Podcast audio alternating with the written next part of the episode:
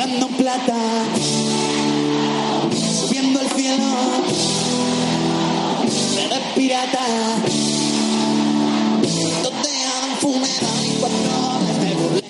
Hablando en plata. Chus Rodríguez.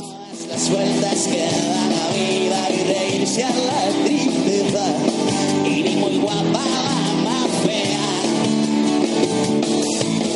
¿Qué tal? Buenas tardes de plata en Radio Marca. Hasta las 8, segunda división en la radio del deporte, media hora por delante para contarles cómo está la Liga Adelante 2015-2016 y lo vamos a hacer con un protagonista de excepción en nuestro arranque, después vamos a hacer también un balance de la primera vuelta, aunque estemos ya en la segunda jornada de la segunda, valga la redundancia, y también vamos a tener nuestro habitual repaso de lo que nos espera en la próxima jornada, que empieza mañana y que es una jornada tremenda, una jornada brutal con enfrentamientos entre el séptimo y el undécimo, entre el segundo y el cuarto, entre el quinto y el primero, entre el noveno y el tercero.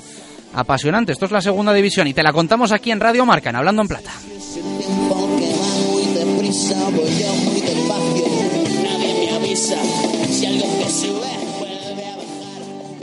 Arrancamos en Hablando en Plata y lo vamos a hacer hoy con el que es uno de los grandes protagonistas de la competición, de la segunda división, y no es ni un jugador, ni un entrenador, ni podríamos decir un presidente, aunque casi como si lo fuese. Su nombre, desconocido para muchos hasta hace nada, y empieza a sonar con mucha fuerza en el fútbol español y sobre todo en el Real Club Deportivo Mallorca. Maeta Molango, consejero delegado del conjunto Balear. ¿Qué tal? Buenas tardes, ¿cómo estás? Buenas tardes. Bueno, muchísimas gracias por atendernos en Radio Marca. Un placer eh, conocerte un poquito más y sobre todo la primera pregunta, ¿qué tal van las cosas desde vuestra llegada en Mallorca? Bueno, yo, yo creo que, que nos encontramos en una situación eh, comprometida. Entramos un, un 4 de enero eh, con el club pues eh, necesitado de puntos, en una situación complicada en la clasificación y, y lo que hemos intentado desde entonces es tratar de analizar lo que está eh, pasando y, y tratar de buscar soluciones para salir de la situación compleja en la que seguimos estando porque bueno, seguimos quinto con la cola. Eh, estáis fichando mucho y queréis fichar más. Eh, ¿Sois ambiciosos? Bueno, eh, es un poco el instinto de, de supervivencia. Yo creo que la realidad es que, como te decía anteriormente, entramos un día 4, que era el primer día de mercado, eh, con todo por hacer, sin tener claro qué necesitábamos, sin tener claro lo que había, sin tener claro hacia dónde queríamos ir. Y entonces, bueno, pues nos hemos visto obligados a actuar de forma rápida, a darnos un tiempo de dos semanas para entender dónde estábamos y cuál era la necesidad del, del club.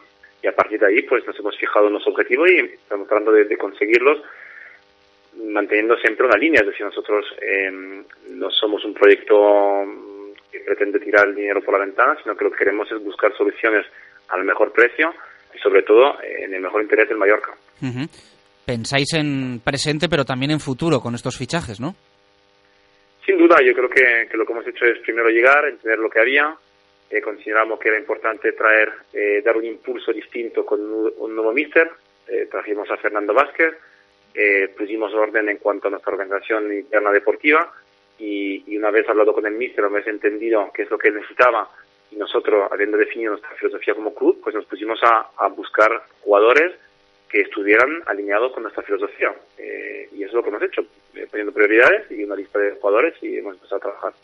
Esto supone también tener que prescindir de algunos de los que de los que están ahora, que entiendo, bueno, pues en algunos casos es la realidad, aunque sea duro para ellos, no, no han dado la talla, ¿no? De ahí la clasificación que tiene el Mallorca. Bueno, yo creo que, que por suerte yo, yo mismo fui jugador, lamentablemente no, no muy bueno, porque si no, probablemente no estaría aquí. Eh, y lo que tengo claro es, es lo que no quiero, es decir, tengo que claro lo que a mí como jugador no me gustó y tengo claro que, los jugadores al final, mm, para bien o para mal, les gusta que les digan la verdad. Entonces yo lo que lo que tratamos de hacer es, en cuanto llegamos y tuvimos claro quién contaba y quién no, pues hablamos uno a uno con, con los chicos y le dijimos lo que había. Eh, de forma que nadie se, se queda sorprendido de nada. Yo creo que todos los que han salido es porque ellos mismos expresaron el deseo de salir y los que salieron porque nosotros quisimos, pues eh, lo sabían desde hace tiempo. Con lo cual, bueno, tratamos de ser, trato de hacer lo que a mí me hubiera gustado como jugador que, que, que me trataran, ¿no? Eh, ¿Tienes la sensación de que no habéis aterrizado muy bien en lo que es la categoría que a los presidentes de los clubes de segunda división esta irrupción del Mallorca en el mercado de fichajes sobre todo no les ha hecho mucha gracia? La verdad, la verdad que no, es la percepción que tengo.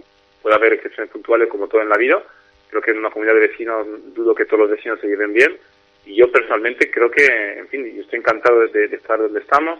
Creo que si venimos aquí es porque la Liga ha hecho un gran trabajo y estamos muy agradecidos tanto a Javier Tebas como a Javier Gómez por el trabajo que están haciendo y la manera que nos han acogido. Yo creo que, bueno, yo, me he fantásticamente con muchos clubes, te diría que con todos, ¿no? ¿no? No tenemos ningún tipo de problema.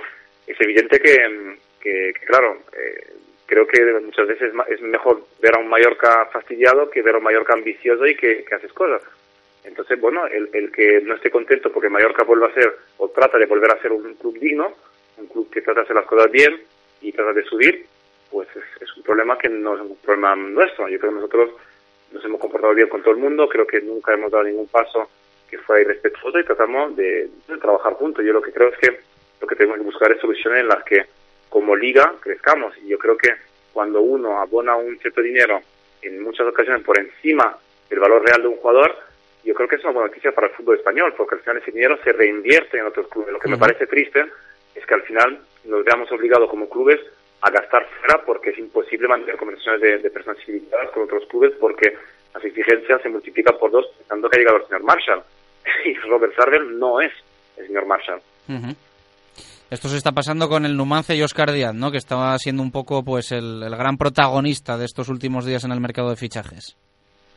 No, esa historia de Oscar Díaz, en fin, yo no, nosotros como club no, no, hablamos de jugadores ajenos. Nosotros no hablamos de clubes ajenos. Entonces, yo lo que pido es un poco de respeto por una institución que tiene 100, años y pido que no se hable de nosotros cuando nosotros no hemos hablado de nada. Entonces, eh, creo que nosotros lo que hacemos es trabajar eh, de forma discreta, cuando tenemos algo lo anunciamos y ya está. Mm, Oscar Díaz es un gran jugador, creo que eh, no, soy el único, habrá muchos clubes, me imagino, que están interesados en jugadores de esa característica, pero poco más. Tiene un, tiene un empleador al que hay que respetar y ya está, no, no tengo nada más que, decir sobre, sobre ese asunto. Eh, ¿Por qué habéis elegido el Mallorca? Porque me imagino que cuando uno hace una inversión como la que estáis haciendo vosotros y una apuesta como la que está haciendo Salver, mira más opciones ¿no? dentro del fútbol español.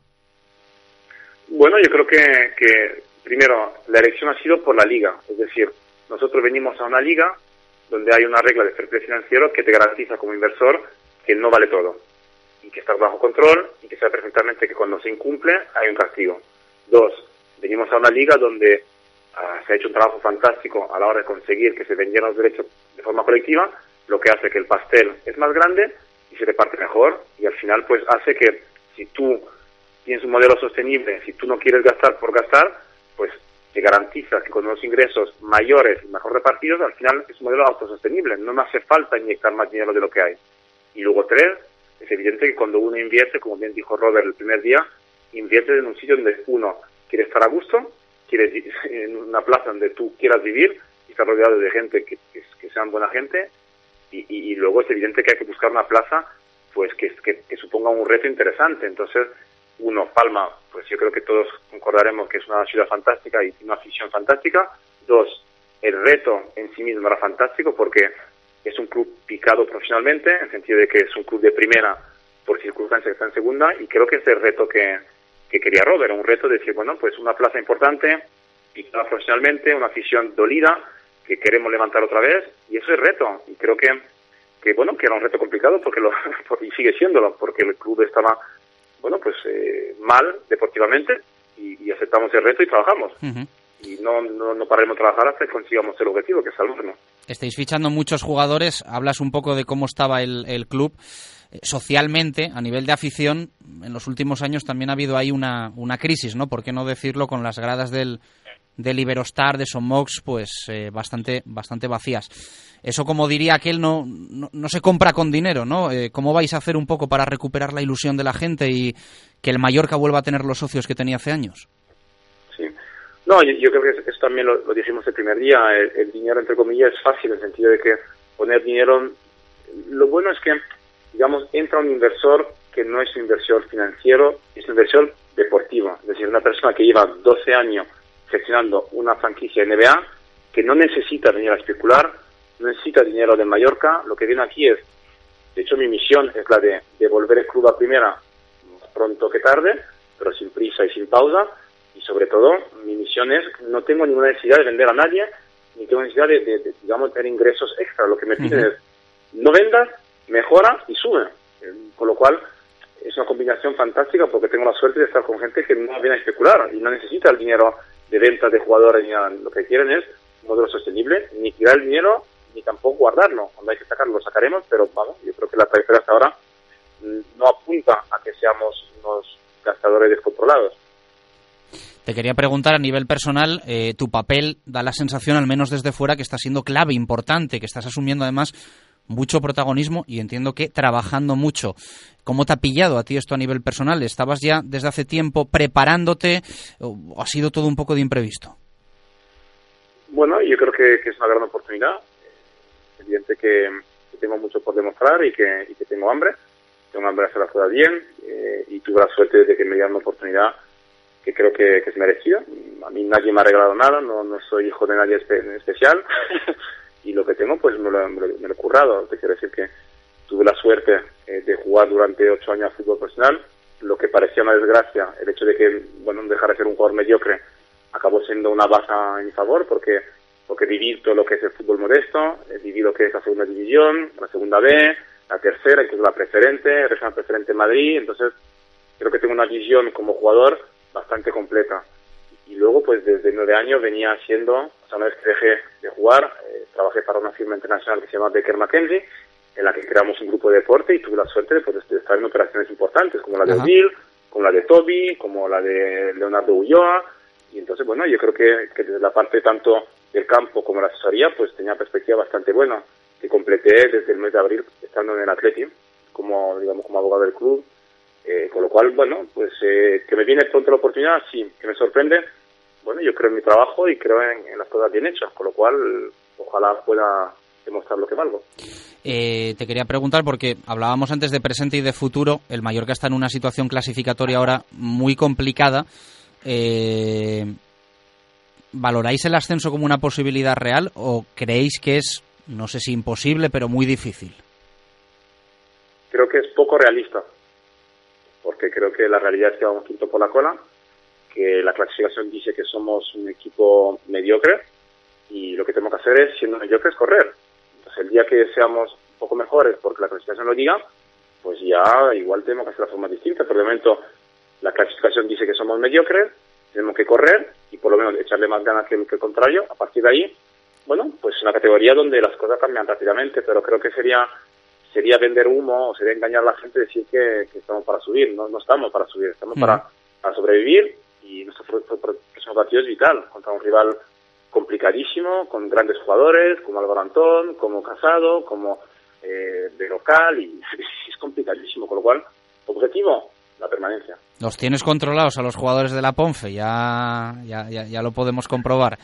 Eh, ¿Y el objetivo real a medio largo plazo para el Mallorca cuál sería? Es decir, os marcáis un tope, el tope es eh, llegar a primera, asentarse, el tope es jugar en Europa, el tope es hacer rentable la empresa, porque no deja de ser eso también el Real Club Deportivo Mallorca como el noventa y pico por ciento de los clubes del fútbol profesional español. ¿El objetivo cuál es a medio o largo plazo? El objetivo real. Hombre, es evidente que, que alguien no hace una inversión de 20 millones de euros para, para, para estar luchando por el descenso en segunda división, ¿no? Entonces yo creo que una cosa es ser realista en cuanto a dónde estamos a día de hoy y otra cosa es, digamos, ser ambicioso a corto o medio plazo. Y es evidente que nuestro objetivo es volver a primera división y, y como por estructura y por músculo económico no será un problema, quiero esperar, pues, pues nosotros lo que, lo que queremos es un proyecto sostenible. La verdad que mi sueño sería pues ser el Villarreal de, de, mañana, ¿no? Yo tengo mucha admiración por el trabajo de, Fernando Royce y su familia, yo creo que ha hecho un trabajo fantástico de detección temprana de talento, de pagar el precio justo cuando hay que pagarlo, de trabajar bien, de estar involucrado y, eso es mi modelo, el modelo Villarreal, ¿no? Trabajar bien, trabajar sano, pagar al día y que la gente aspire también a jugar al Mallorca.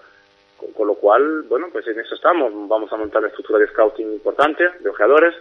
Eh, vamos a tener cuatro ojeadores de a tiempo completo en España, otros tantos fuera y la, nuestra idea es no ser un club dirigido por agentes, sino un club dirigido por, por ojeadores.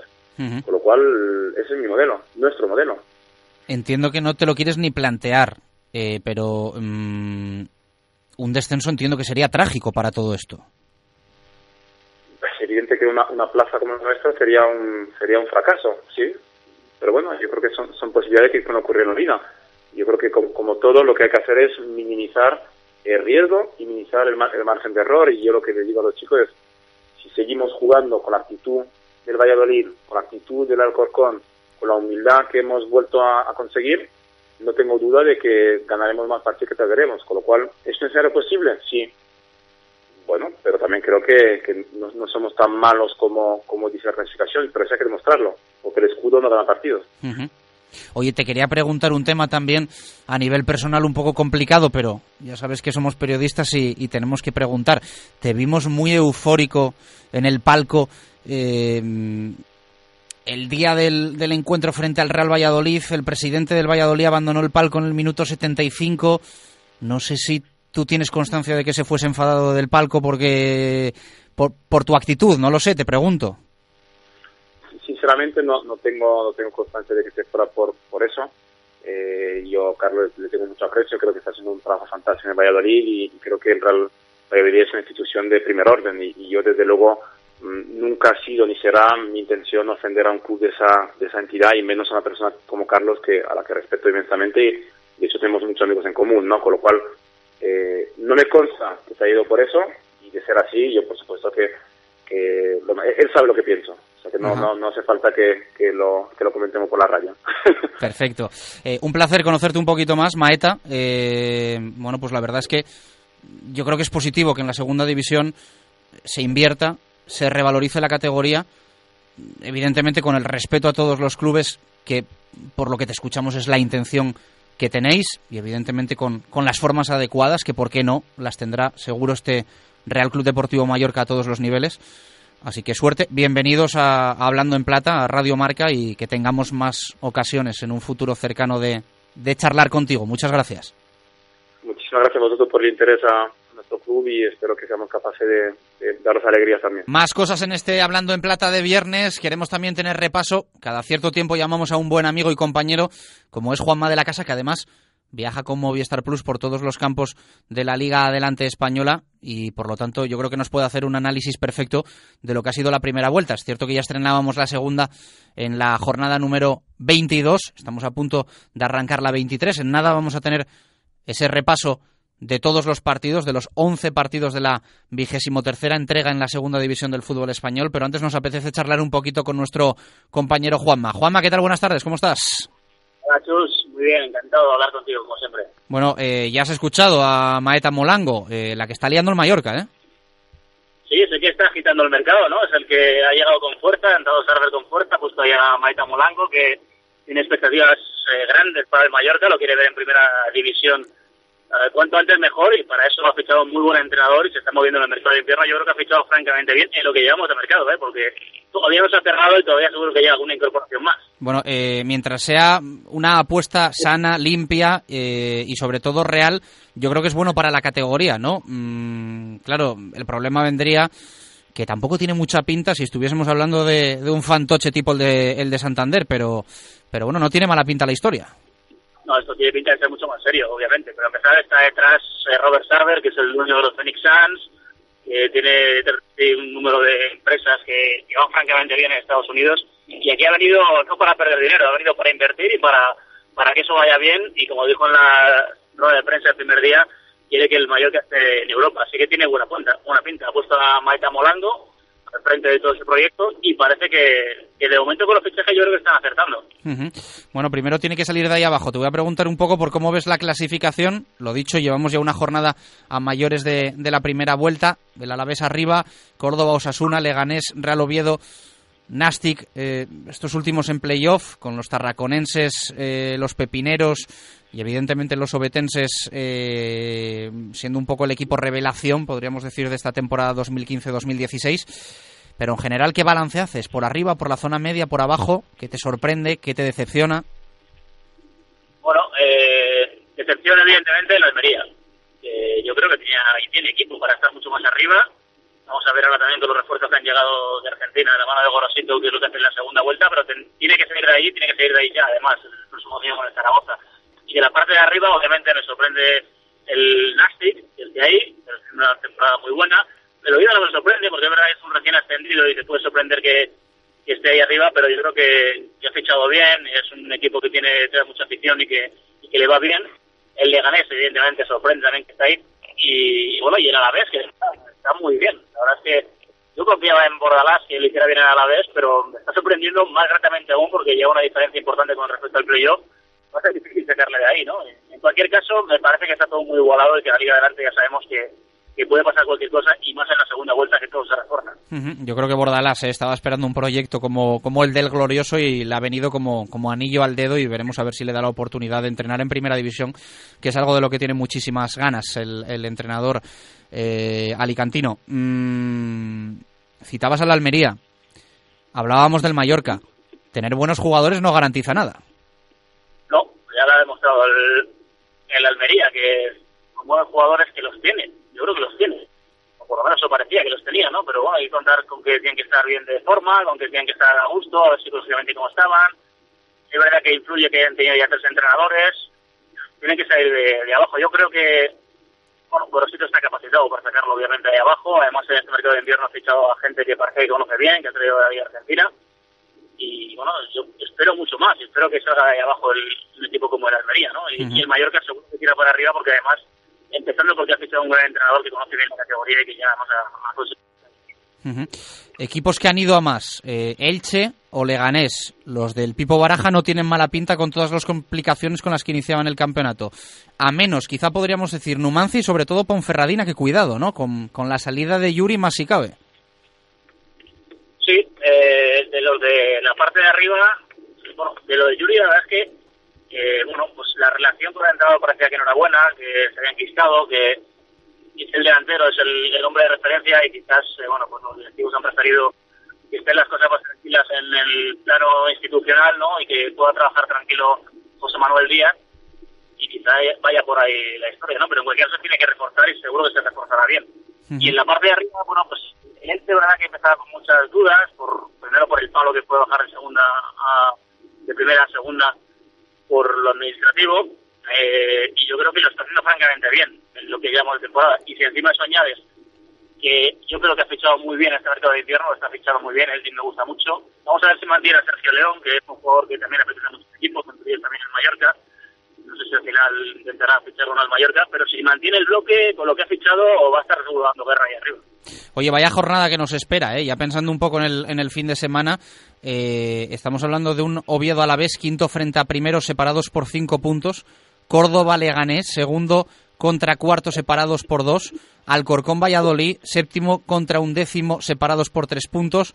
Hay también un Mirandés Osasuna que siempre tiene su encanto y es noveno contra tercero separados por seis. Y a mayores Ponfe Mallorca, Huesca Albacete o Almería Zaragoza. Vaya pinta que tiene esto, ¿eh?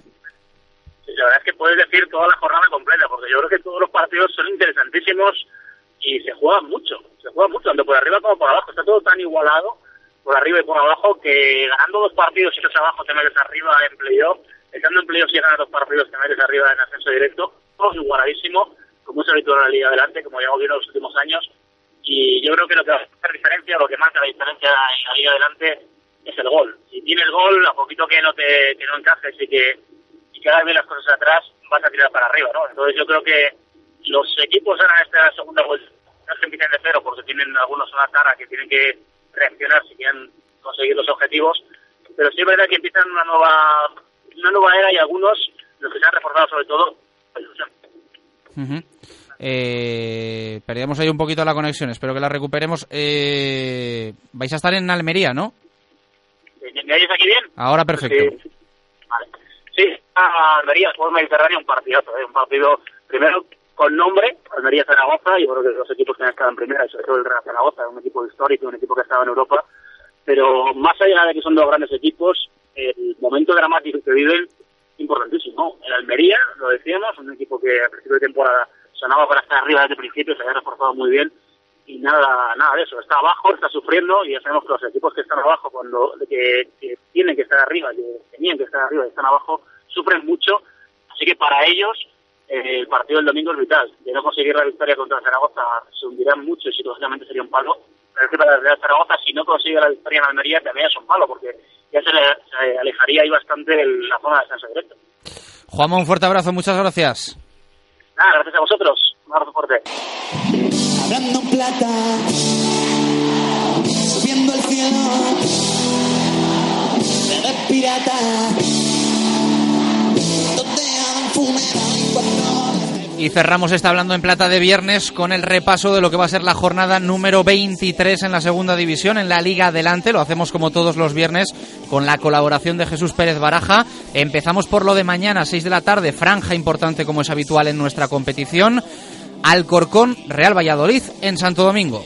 Los madrileños no pierden en casa desde octubre y tienen las bajas de Rafa Paez, Toribio y Dani Benítez.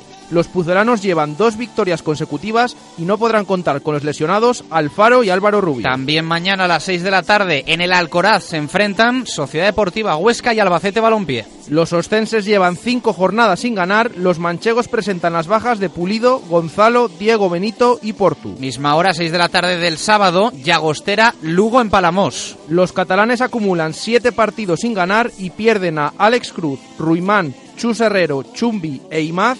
Los gallegos no pierden lejos del Ángel Carro desde octubre. El último del sábado a las 6 va a ser el que se juegue en el nuevo Arcángel, Córdoba, Leganés. Los andaluces cuentan con las bajas de los sancionados Domingo Cisma y Sisco. Los pepineros suman ocho jornadas sin perder y no podrán contar con Ruiz de Galarreta, Guillermo y Luis Astre. Y el sábado lo cierra un duelo de altura a las 8 y cuarto en el Carlos Tartiere, Real Oviedo Deportivo Alavés, casi nada. Los asturianos llevan siete jornadas sin perder y tienen las bajas de Borja Gómez y Johannesson.